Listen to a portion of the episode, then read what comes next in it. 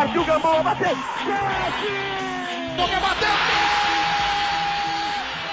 Mineiro bateu! Bateu! Bateu!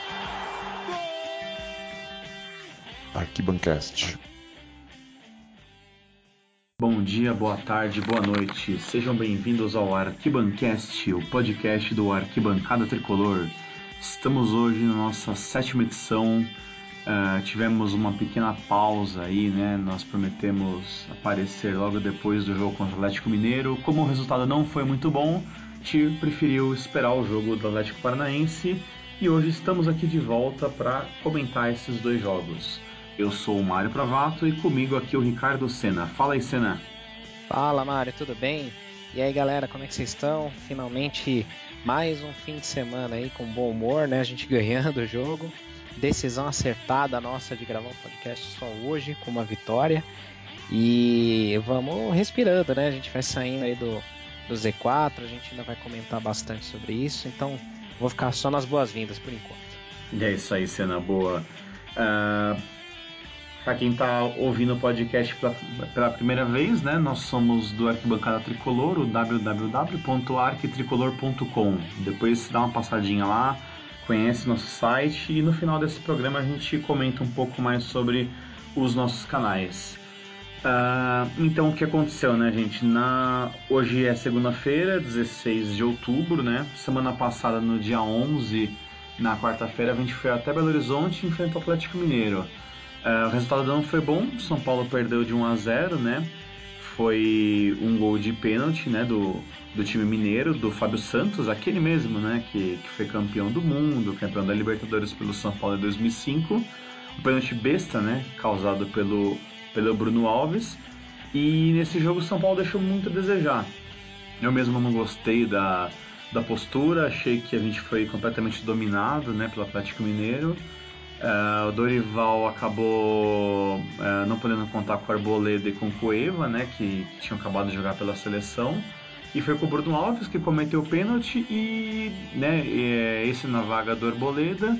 E para a vaga do Cueva, ele foi com o Jonathan Gomes, que na minha opinião foi o pior jogador em campo, não trouxe nada, nenhuma novidade. Uh, simplesmente esteve ali em campo, né? Ele não fez nada demais e depois ele foi substituído pelo Jusilei.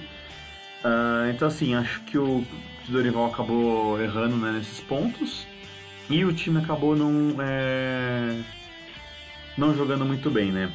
Uh, Senna, como que foi a sua opinião desse jogo, né, da, dessa nossa derrota em Minas? É, a partida foi horrível, né? O São Paulo jogou muito mal, muito mal mesmo. O que mais uma vez decepciona a gente, porque assim, o time quando tem tempo para treinar parece que volta pior, né? E assusta. A gente acaba achando que é melhor o time não treinar, né? Que o time tem que emendar um jogo no outro, porque quando para, pelo amor de Deus. Então, foram 10 dias de treinamento, nenhuma evolução. O time entrou morto em campo. Depois que tomou o gol de pênalti lá, um pênalti bobo também, é, aí tentou ir para cima, pressionou o Atlético, mas bem desorganizadamente, né?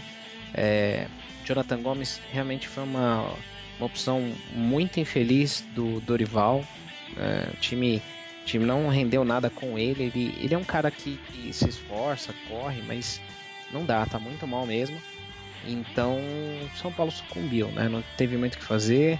É, o Sidão salvou mais uma vez ali o time, fez várias defesas. Acho que se não fosse o Sidão, São Paulo teria sofrido uma goleada ali fatalmente, né? E, e aí, como eu falei, no finalzinho tentou lá os trancos e barrancos, pressionar, cruzamento, chuveirinho na área. O Prato teve, teve sua chance lá, cabeceou muito bem, mas aí o Vitor fez uma defesaça. E aí a gente acabou voltando para o Z4 naquele momento e com uma derrota para casa, né? O que deixou a gente bem, bem desapontado. É, e esse jogo não tem nem como a gente discutir a derrota que foi completamente merecida, né? O, não sei se o, se o ouvinte vai lembrar, mas teve também um lance do Atlético Mineiro que, que a bola cruzou a linha do gol. O juiz, o bandeirinha não viram, acabaram não assinando o gol pro, pro Atlético. Então, ou seja, era para ter sido dois, três. Uh, que nem a mesmo falou, né? O Sidão, o, Sidão mandou bem nesse jogo, né? Ele, ele acabou fechando bem o gol. O pênalti não tinha que fazer, né? Pênalti, querendo ou não. Uh, é o batedor, né, que tem que, que, se preocupar ali, né? O goleiro, se der, ele consegue pegar, né? É, e 1x0 até que ficou bom pra gente. O problema é que na rodada tivemos alguns outros resultados que não foram muito bons e a gente acabou caindo pro, pro Z4. Mas assim, né? Também uh, naquele momento era um Z4 que tava fácil de, de sair. Mas como o Senna falou, o grande problema é você ficar 10 dias parado. Uh, você perder basicamente dois jogadores do time, sendo que o, que o Cueva a gente já vinha metendo pau aqui e não é o. É, não seria um Raí, né? Não é, não é um cara que, pô, você tira o Cueva, acabou o time, mas o time parece que, que sentia falta dele. É, uma coisa que eu entendi foi a substituição do Hernandes, né? Que saiu ainda antes que o Jonathan Gomes. Eu não sei se foi cansaço, se ele sentiu, acabei não lendo realmente se foi algo assim, eu peço desculpa.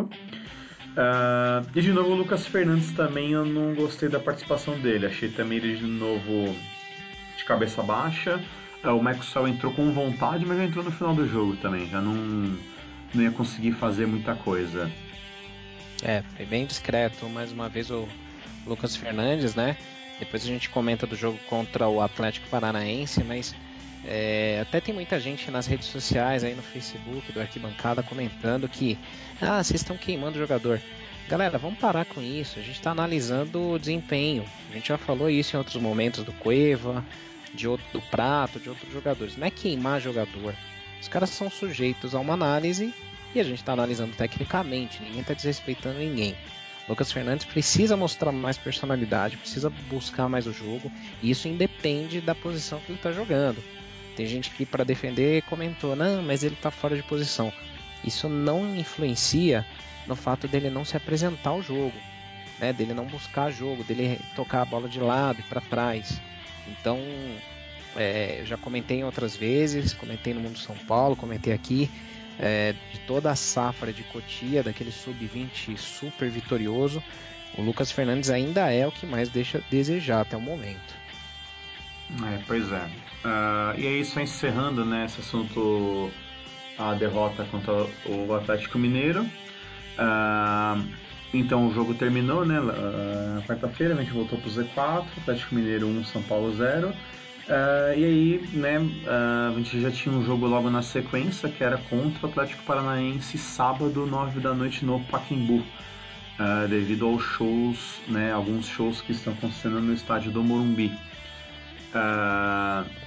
com as voltas de Cueva, né? Arboleda também, né? Ambos voltaram da, da seleção. Uh, e pelo que eu me lembro, o time não tinha nenhum jogador uh, suspenso. Uh, tivemos ali um princípio né, de desgaste, né? Até mesmo o Militão e o Petros eram dúvida. ambos conseguiram eh, se recuperar. Dizem que o Petros vem de dois jogos assim que está sofrendo muito de, de cãibra, de, de dores. Então você vê que o que está se doando bastante, né? E, e o jogo foi muito bom, né? A gente virou, né? O Atlético Paranaense fez um 1 a 0 com 4 minutos do segundo tempo e o tricolor virou com gols do Prato e do Maxwell. Foi uma vitória assim muito boa.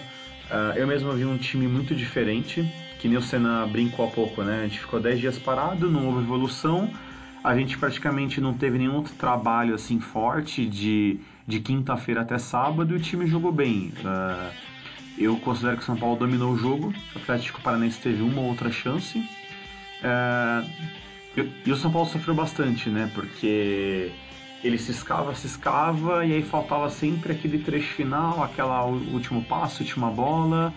Uh, Senna, você que teve lá no Pacaembu, como que foi a tua visão né, do, do jogo e depois do bate-papo que você teve com alguns jogadores? É, só deu São Paulo nesse jogo, né? O São Paulo, do começo ao fim, eu, eu até estava mais preocupado com essa partida porque hum, antes do início do jogo, o Atlético figurava em oitavo lugar e o São Paulo era o décimo sétimo. Apesar da curta distância de pontos, na tabela era um time que estava lá brigando pelo, pela vaga na Libertadores. Então eu previ um jogo muito complicado, como foi também, né? Mas só deu São Paulo. São Paulo, do começo ao fim, tomou todas as ações do jogo, mas o time não conseguia concluir. A gente até brincou lá, comentou no Facebook, na nossa live lá, que o São Paulo parecia um time de handball. Só tocava a bola de lado. Tudo bem, tem o lado do Atlético vir fechado para se defender, mas outros times um pouco mais organizados taticamente conseguem criar jogadas, né? O São Paulo era só tentando jogar na base do cruzamento e eventualmente tinha alguma jogada individual, como as do Hernanes, do Cueva, que buscavam ali o prato ou então o chute a gol, que foi quando o São Paulo chegou com um pouco mais de perigo. É muito pouco, né? Então o time era é, tinha todas as ações, mas concluía muito mal. E aí o castigo veio logo no início do segundo tempo, que o São Paulo voltou sem alterações. Logo na alteração que o, que o Atlético Paranaense fez, o jogador que entrou me fugiu o nome dele, se é Gedel agora. Não, esqueci. foi o Douglas Coutinho é... que fez o gol. Não, não, mas que deu a cabeçada. Ah, né, foi, foi, é, foi o Gedós. Gedós, Gedel, ó. Gedós cabeceou. Eu vi, assim, na minha visão, acho que foi falha do Sidão ali, que ele tentou encaixar aquela bola, ao invés de espalmar para o lado ou para outro lugar. Ele tentou encaixar, a bola acabou sobrando no pé do, do jogador que abriu o placar. Então foi um castigo, uma ducha de água fria. Todo mundo ali já tinha visto esse filme, né, outras vezes. Mas o São Paulo conseguiu não se abater, né? Os mais de 26 mil torcedores presentes, guerreiros, né? Depois vou comentar sobre isso. É, empurraram ali o São Paulo. O São Paulo conseguiu é, o empate através do prato que desencantou. Depois de 11 jogos, quebrou esse jejum incômodo. Fez um gol muito parecido com aquele que ele fez no Palmeiras no, no primeiro turno. E tirou a zica, né? Aí o São Paulo já ali já, já tinha tido já tinha feito algumas alterações, aí já entrou o Michael Swell no lugar do Lucas Fernandes. O Militão depois sentiu, acabou ele que era dúvida, né? Sentiu e entrou o Araruna. Uh, e aí no final, 38 ali mais ou menos, a gente foi premiado com o gol do Michael Swell. Gol da vitória ali que desafogou todo mundo. Putz, excelente vitória pra gente, né? A gente precisava muito vencer esse jogo, recuperar os pontos perdidos pro Galo. E o Michael Swell assim se mostra uma grande opção para ganhar chances aí pro próximo jogo. É, o Maxwell mandou muito bem, né? É, a gente já tinha comentado um pouquinho antes, né, sobre o São Paulo Atlético Mineiro. Eu já tinha visto ele entrando com gás, com vontade, né? Ainda mais que ele estava enfrentando o ex-time. Uh, e ele entrou muito bem contra o Atlético Paranaense, né? Uh, Lucas Fernandes, putz, de novo, né? A gente vai ter que falar aqui. Ele achei ele mal, não tão mal quanto no jogo de quarta, mas ele realmente não, uh, não tô sentindo o Lucas rendendo o que ele o que realmente ele pode. Eu acho que uh, o Dorival insistir em manter esse menino vai acabar queimando ele, porque tem muita, é, tem muita gente já pegando no pé. Uh, você já vê algumas uh, opiniões sobre os jogos. Sempre o Lucas Fernandes é destacado como o pior em campo. Então, assim, acho que o menino precisa de um banco. Se o Maxwell tiver 90 ou 100% fisicamente, acho que ele já poderia começar jogando no próximo jogo. Ou senão você tem Tomás, você tem Shylon, é, opções não faltam, né? Uh, o elenco, querendo ou não, ele é bem recheado, né? A gente tem mais de 30 nomes aí, tem que usar esses caras, né? Não dá pra gente ficar dependendo de Jonathan Gomes, que não tem condição alguma de, de jogar. Sobre o Militão, uma coisa que é bem engraçada, né? A gente tinha o Bufarini no banco, e o Militão sentiu a perna e o Dorival preferiu colocar o Araruna, né, que é um volante, né, da base, do que escalar o lateral de ofício. Ou seja, o Dorival com certeza aprendeu naqueles jogos lá que a gente perdeu por, por N falhas, né, de, de cruzamentos na, nas costas do, do Buffarini e não quis nem arriscar. O Bruno tá machucado e, meu, e assim, é por nós que continue assim, né, porque o Militão ele tá indo muito bem, Uh, e o Araruna também é, não comprometeu. Uh, e no fim o Cueva também acabou sentindo um pouco desgaste, né? Teve viagem, né? Teve o jogo do Peru e o Jusilei entrou em campo. Mas a gente acabou o jogo muito bem, a gente teve a, a felicidade né, do, do Nicão que tinha entrado para o Atlético Paranaense ser expulso, algo que foi bem rápido assim, num, ele fez uma besteira lá, numa uma falta lá, acabou sendo expulso direto. Uh, e sobre né, o, o público que a Tocina vai comentar um pouquinho mais aqui, é, realmente são 26 mil guerreiros, porque a gente teve chuva quase o jogo inteiro, a gente teve uma virada de tempo saindo de 34 graus para 18 de sexta para domingo, né? E assim, quem foi, meu, é, é realmente guerreiro. Putz, vocês estão de parabéns.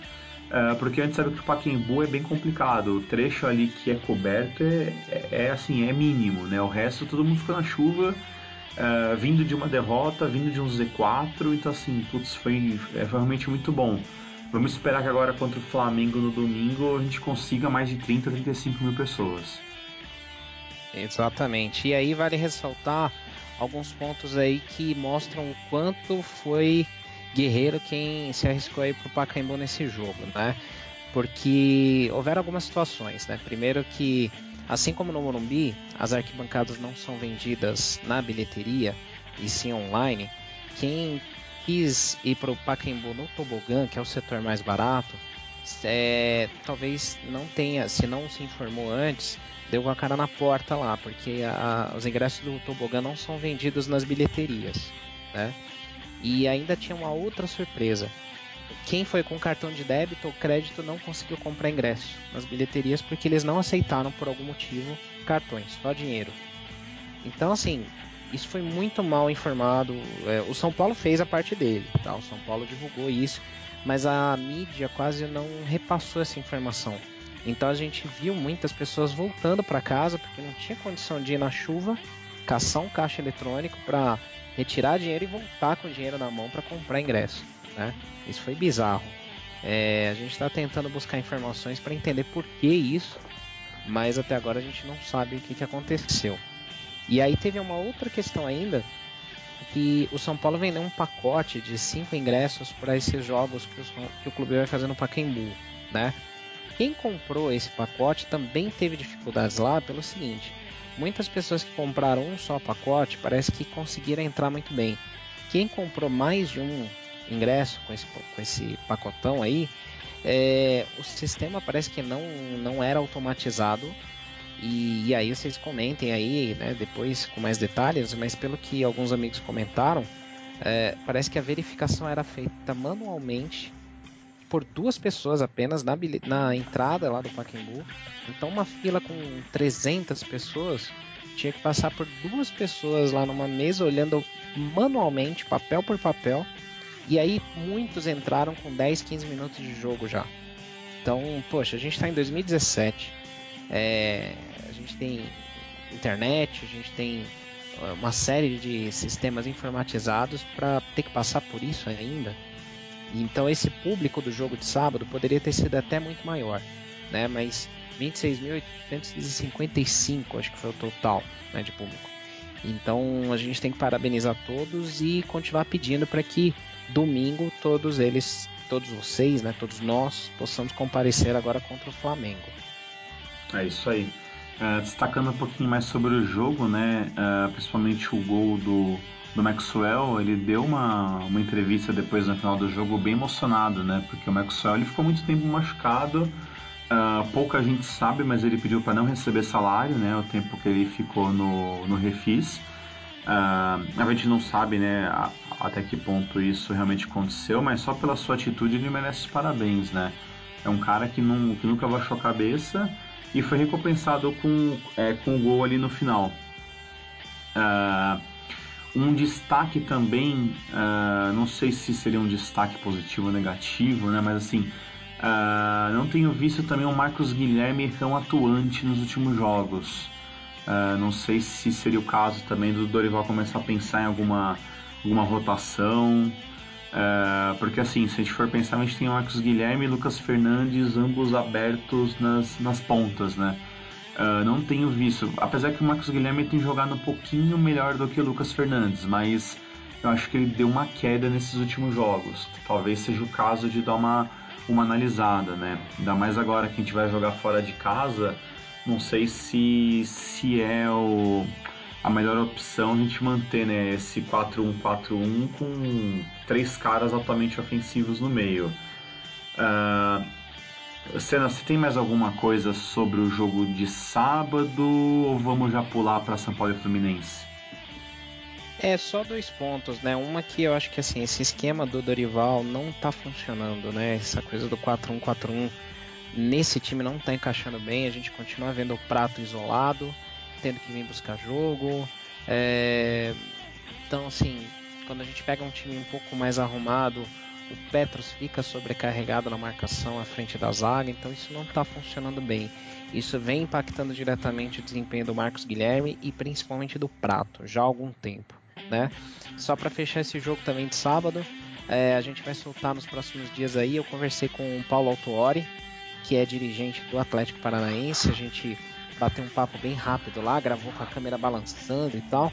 E aí perguntei dele como é que era ter o coração dividido ali, né? Trabalhando no Atlético e tendo uma ligação tão profunda com o tricolor.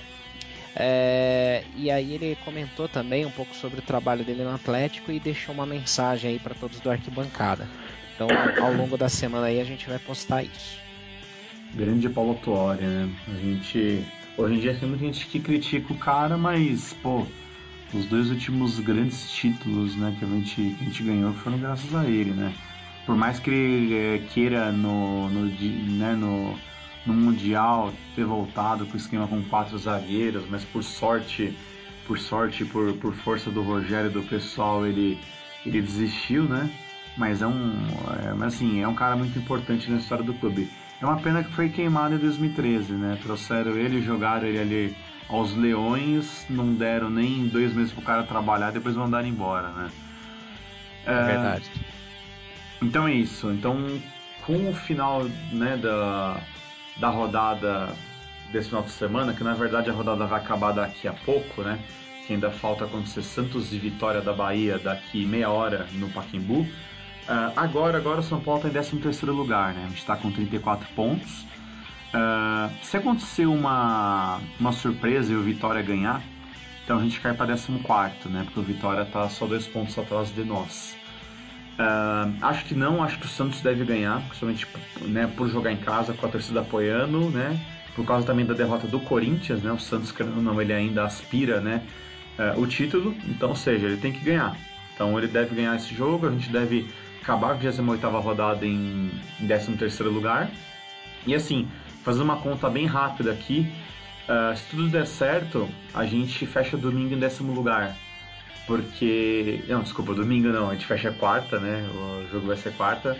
Porque a gente enfrenta o Fluminense, adversário direto, um ponto na nossa frente. Uh, depois do Fluminense, o Atlético Paranaense também com 35 e também o Bahia com 35. Então, ou seja, se tudo der certo, a gente ganha do Fluminense, Atlético e Bahia não ganham seus jogos e a gente assume esse décimo lugar com 37 pontos. Uh, eu acho que o principal agora talvez seja não perder pontos, principalmente fora de casa, né? Uh, a gente então vai para uh, o Rio, para o Maracanã, enfrentar o Fluminense na quarta-feira às 21h45, que é o jogo da Rede Globo, né? Aqui para São Paulo capital. Uh, Senna, eu sei que a gente não tem nenhum jogador uh, suspenso, né? A gente tinha cinco ou seis caras, nenhum deles tomou cartão. Uh, a gente teve o Militão que saiu com desconforto muscular, acho que não será problema. Então, assim, pensando que você tem o elenco completo, você manteria o time da vitória contra o Atlético Paranaense? Olha, eu manteria. Tem uma outra dúvida também que é o Petros, que jogou no sacrifício, né? Vale os parabéns aí para ele, que tem superado também em campo, né? É, eu, eu manteria esse time sim que terminou o jogo, com o Michael Suel, no lugar do Lucas Fernandes, que eu acho que pode produzir um pouco mais ali. O Michael Suel tem uma força física mais é, avantajada do que do, do Lucas Fernandes, né? Acho que pode ser uma boa. É, mas, de novo, eu acho que eu trocaria o esquema do, do jogo, do esquema tático que hoje o Dorival vem insistindo. Eu acho que o São Paulo poderia até render melhor num esquema um pouco mais tradicional, como um 4-4-2, com o Lucas Prato e o Marcos Guilherme ali sendo mais abastecidos, né, com os dois meias, adiantando o Hernanes um pouco mais, ao invés de deixar ele como como é, volante. E, e aí, se não fosse entrar o Michael Swell, eu colocaria o Jusilei para fazer a dupla de volantes com o Petro, sim. Né? São as mudanças que eu faria. Por ser fora de casa, eu penso até num negócio um pouco diferente. Uh, talvez uh, poderia sacar o Lucas Fernandes. Uh, aí o Dorival viria com o Jusilei. E o que, que ele poderia fazer? Ele poderia jogar com o Petros e o Jusilei como os dois volantes. Então, ou seja, a gente teria o dois, né? Aí a gente faria esquema com três caras no meio, que aí você abriria o Marcos Guilherme de um lado, abriria o Cueva do outro e deixaria o Hernandes é, mais centralizado. Então, ou seja, a gente seria um 4-2-3-1. Uh, acho que por ser fora de casa poderia ser algo mais interessante. Não gostaria de ver o Hernandes nesse 2, né? Que seria de volante. Uh, é, não sei uh, como que tá assim parte física dele para ele aguentar ali, sair correndo atrás de Scarpa, de Dourado. Uh, acho que talvez pode ser uma boa ideia. Talvez até mesmo o Araruna, né? Não o Jusilei porque a gente vê que o Juscelino perdeu muito espaço, né? Principalmente depois das, das imbecilidades aí que o, que o Leco andou falando, né? Que o cara era caro, não ia atrás. Uh, então meio que o Dorival tá meio que cortando o cara ali do, é, do time. Então o Juscelino entra só nessa hora que precisa realmente carregar o piano. Uh, ou senão que nem a ideia que o Senna falou, né? Você deixa o. Uh, você deixa o mesmo time né, do, que, que terminou o último jogo com o Maxwell em campo. Talvez o Maxwell por ser um cara experiente, mais de 30 anos, rodado na Europa uh, e tem um físico né, muito melhor do que o Lucas Fernandes. O Lucas Fernandes ainda é um menino em desenvolvimento, um menino que ele tá ganhando corpo. Então ali numa, numa jogada mais ríspida, na, na área mesmo, é, é um pouco complicado, né? Ele sempre acaba, uh, ele acaba não ganhando esse tipo de, de jogada, né? Uh, Senna, você acha que assim, o, o Fluminense é um dos uh, piores times do retorno, né? O Fluminense, pelo que eu tinha visto, ele eh, se fosse contar só o retorno, o Fluminense ele estaria no Z4. Uh, diferentemente do São Paulo, né? A gente está fazendo um retorno muito bom, apesar do nosso futebol que não é dos melhores. Só pro, pro nosso ouvinte uh, ter noção disso, né, que a gente está falando, Deixa eu abrir aqui a classificação do retorno, porque isso infelizmente não está na boca do povo como a classificação do, do campeonato. Exatamente. Vamos lá. Estou com ela aqui em mãos ou não? Nossa, os caras. Pera aí, pera aí que eu não consegui. Vamos lá. É, você quer fazer as coisas aqui ao vivo, você quer encontrar e aí no final você não encontra nada. Opa, beleza, vamos lá. Então, que nem eu falei, o Fluminense, se fosse só retorno, ele estaria em 18 Uh, o São Paulo estaria em terceiro lugar. Então, olha que, que coisa fantástica. Só para o nosso ouvinte uh, ter ciência, o Cruzeiro ele é o líder do retorno, 20 pontos. Depois tem o Botafogo, 18. E o São Paulo em terceiro com 15. Em nove jogos, a gente tem quatro vitórias, três empates e duas derrotas, com um aproveitamento de 55%. O Fluminense ganhou um jogo, que foi esse do, do final de semana contra o Havaí.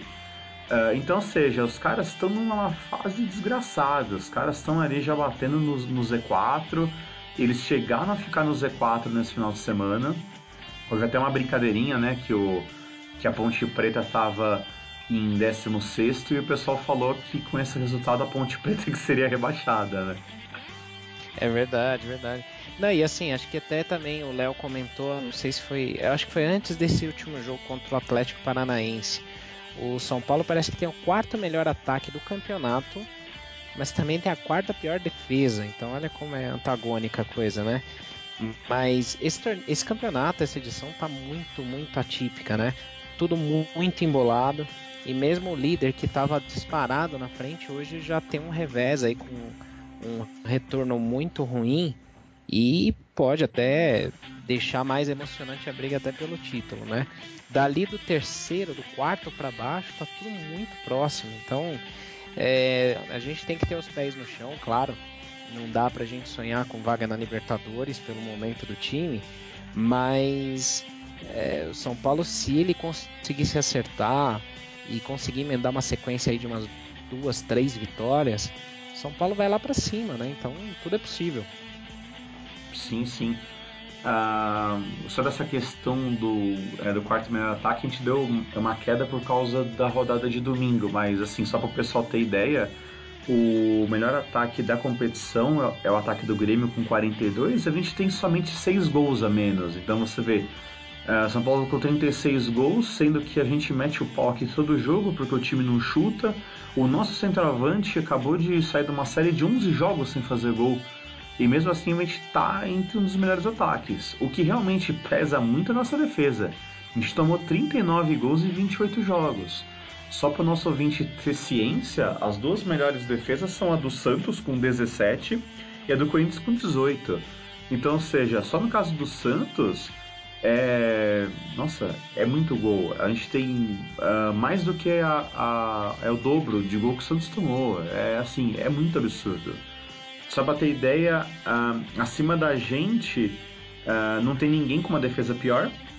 A pior defesa que chega mais próximo da gente é a defesa do Vasco com 38 gols. As outras que estão piores estão abaixo da gente. Nossa, horrível, né? Muito ruim, são números assim horríveis. Com certeza, se não fosse essa defesa, né, que né, a gente tomou o gol praticamente todos os jogos, a gente estaria numa posição melhor, né? Porque você pega o próprio Corinthians, o Corinthians fez 39 gols, a gente fez 36, né? Uh, não é uma diferença muito muito absurda. Uh, e aí lembrando o pessoal que quarta então tem São Paulo e Fluminense. A gente não vai prometer a próxima edição, né, a oitava edição do Arquibancast, porque a gente acaba prometendo e não consegue, né? A gente tem uh, alguns problemas, né, problemas profissionais, é, pessoais, a gente acaba não conseguindo gravar. Mas no no domingo a gente tem São Paulo e Flamengo, né? São Paulo e Flamengo de novo no Pacaembu. Uh, o jogo uh, vai ser às 5 horas da tarde, né? Porque será o jogo da Rede Globo pro Rio, né? Então vai ser um jogo bem bacana. Pelo que eu já andei olhando, a previsão do tempo por enquanto está um pouco uh, sólida, né? Acho que por enquanto a gente não vai ter chuva. E é um joguinho bom aí pra gente botar 30 mil, 35 mil pessoas. O que, que você é acha, Senna? É uma boa. acho que no domingão dá pra gente ter uma expectativa maior de público o time merece, o time tá, tá fazendo por merecer, pelo menos na, na empolgação, na força de vontade, na superação, né? E, e assim, é sempre legal ver jogo no Pacaembu, né? Acho que eu lembro quando eu era menor, eu, o primeiro jogo que eu vi num estádio, lá em 90, foi na Copinha, lá no Pacaembu, porque era mais perto de casa. Ir pro Morumbi, eu com 9, 10 anos, meu pai não deixava ir só, né? O Pacaembu era mais fácil. Então é um estádio legal, a visão é muito próxima, dá pra gente pressionar muito mais o adversário, né? E tem metrô, tem ônibus, dá pra gente ir a pé até para lugares mais é, movimentados. É, eu acho que assim, a, a torcida, é chovendo molhado, né? Repetir aqui que a gente está fazendo a diferença. Mas é verdade, a gente tem mostrado aí com números, com argumentos, que a torcida do São Paulo é o grande diferencial, o grande destaque dessa, essa campanha de recuperação e a gente tem que manter, a gente tem que fazer a nossa parte nas boas e nas ruins, né? Como diz o, as frases aí de mídias sociais, a gente tem que estar junto. Então, domingão estaremos lá, São Paulo e Flamengo. É isso aí, com certeza desse, né, desse clássico Fla-Flu que a gente vai fazer vai ser o jogo mais difícil. O Flamengo está numa melhor fase. Uh, não duvido nada que a gente ganhe lá no Rio do Fluminense, né? né ainda mais para os caras estarem numa uma fase não muito boa, mas o, esse jogo do Flamengo vai ser difícil e, e o torcedor vai ser o, com certeza a válvula de escape, ainda mais porque uh, com certeza a gente vai ter muito flamenguista. Já tem gente já escrevendo pra gente, né? Já tem gente flamenguista, tem muito torcedor do Flamengo uh, nos escrevendo querendo saber como que funciona a venda de ingressos para visitante. Então vocês podem lembrar que o sempre que o Flamengo joga aqui em São Paulo, a torcida dos caras vem, vem em peso, ainda mais porque né, as, torcidas são irmãs, né? Tem tudo esse tipo de coisa. Então a gente conta realmente, né, com, com o torcedor e fiquem de olho nos nossos canais que a gente vai divulgando sobre venda de ingresso e esse tipo de coisa. É isso aí. Uh, uh, só pra gente fechar então essas, essa sétima edição do, do Arquibancast, tem duas notícias aqui que seria legal a gente dar uma, uma repassada, nem pra gente colocar nossa opinião pro, pro nosso ouvinte, né? A primeira que eu tenho aqui em mãos é que é sobre a volta do Hudson, né? O Hudson, o, o volante, ele está emprestado no Cruzeiro e tem a manchete aqui do UOL que fala o seguinte, né? Volta de Hudson ao São Paulo passa para o futuro de Mano no Cruzeiro. Então, assim, o Mano virou um nome super disputado no mercado, né? Uh, nesse final de semana o Palmeiras mandou o Cuca embora, né? No, logo depois do feriado. Uh, já falam em Mano para 2018. A gente mesmo já ouviu boatos de Mano no São Paulo. Uh, eu mesmo, né? minha opinião pessoal é que eu acho bacana. E o Hudson ficar ou não no Cruzeiro, tudo depende de saber se o Mano vai ficar ou não, né? Que o Mano que pediu é o jogador. Uh, vale lembrar que o Jusilei muito dificilmente não é, muito dificilmente fica no São Paulo, né? Porque ele é muito caro. Uh, então essa matéria aqui que o São Paulo realmente espera. Só que o que acontece? Uh, o Hudson tem uma cláusula que é teoricamente barata, né? Um milhão e meio de euros. Hoje daria coisa de 5 milhões e meio de reais. Então, se o Cruzeiro pagar esse valor, o Hudson é deles e ponto final. Uh, Cena, sobre o Hudson, o que, que você faria? É, inegavelmente é uma solução bem mais barata do que o Jusilei, né? O Jusilei é, naturalmente também caiu o rendimento depois que ele também soube que não, não ficaria, né? É normal, isso aconteceria mesmo. É, eu acho que o Hudson é um jogador bom para compor elenco. Ele foi um, um, ele teve uma boa atuação na Libertadores do ano passado. Foi um dos maiores desarmadores ali do time e até no brasileiro também, né? É, eu acho que é uma boa volta dele sim, se ele puder voltar. Acho que vale a pena. Não é um cara que vai resolver o salvador da pátria, vai tomar conta do meio campo, mas é um volante marcador que está em falta nesse elenco. Eu acho que é uma boa sim. Bom, e a segunda notícia que eu comentei foi a, a não renovação do contrato do Kaká, né? O Kaká ele, ele decidiu uh, não continuar no Orlando City, né? Clube que ele defende desde 2005 Uh, e ele já, ele já fez a sua despedida né, lá no, é, no estádio de Orlando. Então, assim, é um. Querendo ou não, Kaká é um nome que tá ligado muito ao São Paulo, né? Então, uh, já é ventilado né, a sua vinda para 2018. O que, que você acha, Senna, do Kaká? Olha, esse é outro ponto aí também. Hoje a gente cobriu o Facebook e redes do Arquibancada com essa enquete, né? Eu acho que assim, vale a pena. É, ele encerrar a carreira no São Paulo é algo que a gente precisa incentivar mais, que os jogadores que são criados no clube tenham isso. Ele não pode chegar aqui como solução, como eu falei do Hudson. Não é um cara que vai chegar, vai liderar a equipe, né? Mas é sempre muito bom você ter jogadores com esse tipo de caráter, com esse tipo de história no São Paulo. É, como é com o Lugano, como é com o Kaká, como foi com o Kaká em 2014.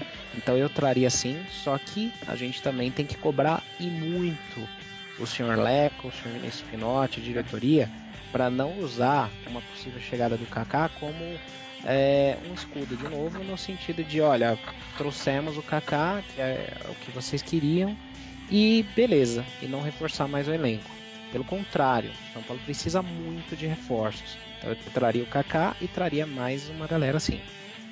É, o lance do Kaká também é assim, só para deixar o pessoal tipo, até pro torcedor ficar um pouquinho calmo, não ficar muito muito ansioso, porque uh, algumas pessoas dizem que o Kaká tem sofrido com muitas contusões, então assim, uh, o, o, próprio jogador ele ainda não sabe se ele pode encerrar até mesmo a carreira dele nesse ano, né? Então, até mesmo as notícias que você deu hoje falam isso que ele encerra o contrato lá e ele não sabe se ele continua, né, por causa dessa questão de contusão. O Kaká é um cara muito inteligente, um cara que eu acho que ele, ele agregaria muito no time de São Paulo. É, o problema é que tem muita gente que acha que é salvador da pátria, né? Acho que o Kaká que vai chegar, o Kaká de, de 2003, de 2002, né? Aquele camisa 8 que vai pegar a bola no meio do campo e vai driblar todo mundo. Uh, e não é esse cara. Né? eu acho que, que, que, se ele viesse, ele poderia agregar muito, até mesmo fazendo uma dupla com o Prato na frente. Porque não tem como a gente é, jogar o Kaká ali para ser um 10, para ser um 8, ele não tem mais condição física para isso. Só que é um cara alto, um cara que, que é muito bom de cabeça e que tem um chute fantástico. Então você imagina uh, esse cara fazendo dupla ali com o Lucas Prato, fazendo é, algumas é, tabelas na na entrada da área, né, é, chutando, aparecendo em escanteio, uh, fazendo inversão com o prato, uma hora um sai, o outro sai. Uh, só que também ao mesmo tempo é um cara que não vai jogar todos os jogos. Uh, só que que nem a Senna comentou, né? É, é, muito difícil o Diego Lugano continuar, né? Então assim, a gente precisaria de um de um cara experiente, né? De um, de um cara que realmente nasceu no São Paulo uh, e que possa é, nos ajudar, porque o, é, o ano que vem vai ser um ano de, é, de reconstrução, ficando na Série A ou não, né? A gente, lógico que a gente torce que, que a gente continue. Mas a gente vai ter que, é, que reconstruir tudo, né? Porque o nosso 2017 foi muito ruim. Então o Kaká seria um nome importante. Uh, eu só não traria se o Kaká pedisse 500 pau, 400 pau para cima. Acho que ele hoje ele não vale isso. Se ele realmente uh, for São Paulino como ele diz que é, acho que ele poderia aceitar uns 150, 200 mil ali e seria muito bom pra gente. Sem dúvida, sem dúvida. É, eu, eu reforço a minha opinião.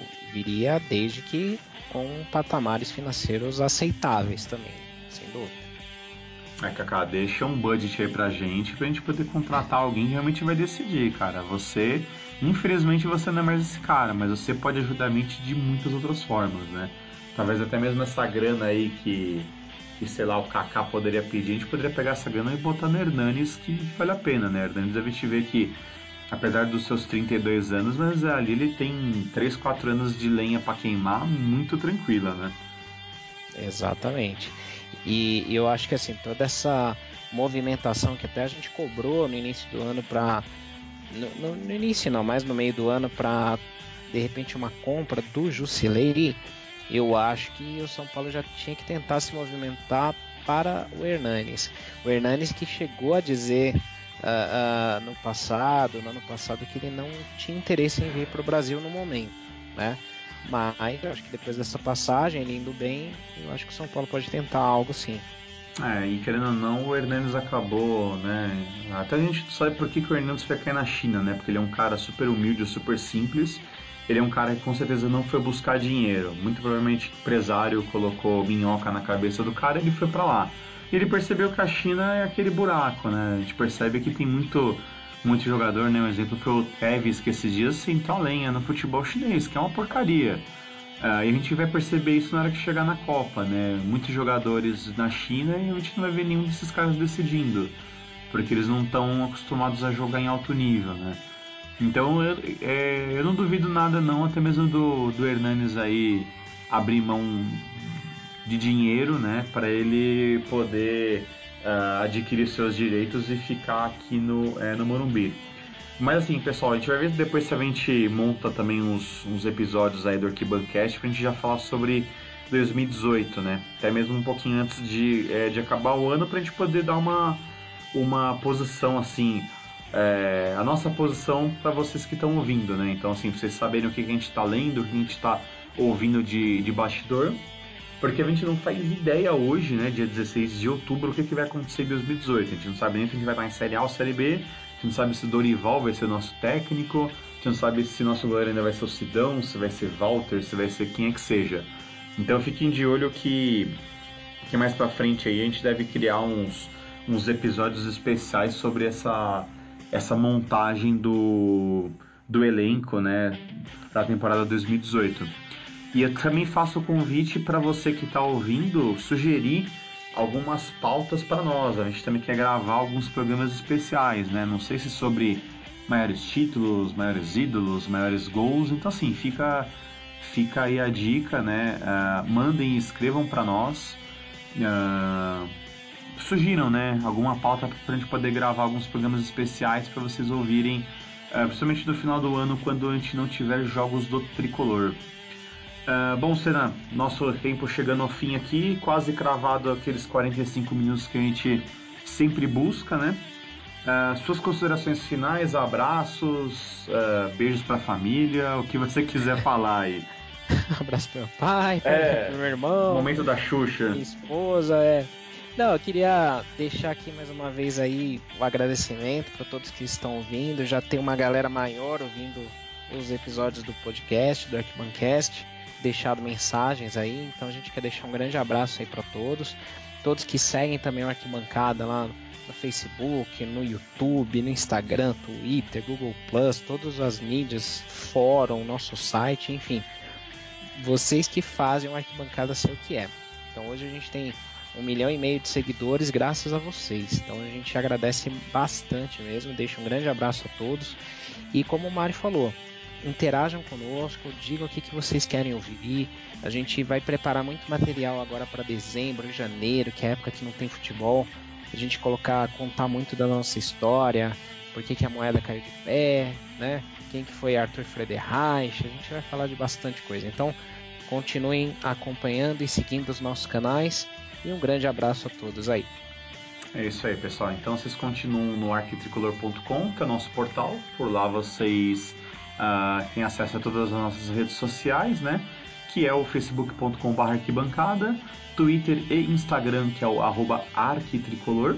Nosso YouTube, que é o Arquibantube, tem muito material legal, tem muita coisa bacana. E o nosso fórum, que é o arquitricolor.com/fórum. Uh, entrem lá, cadastrem-se e lá a gente tem um tópico para cada jogo, lá é bem bacana, lá a discussão não se perde. É, e como a gente sempre fala aqui, quem gosta de escrever, escreve lá, manda também e-mail pra gente. A gente vai começar uma sessão nova aí de, é, de colunas né, em nosso site. Então, sempre para trazer coisas novas para vocês. É, então é isso, eu também agradeço, agradeço de coração todo mundo que ficou até agora, né? Que, que aguentou aí quase uma semana sem, sem episódio. A gente Uh, deve voltar entre, entre o jogo do Fluminense e do Flamengo. Se a gente não conseguir por questões pessoais, a gente volta no começo uh, da próxima semana discutindo esses dois jogos.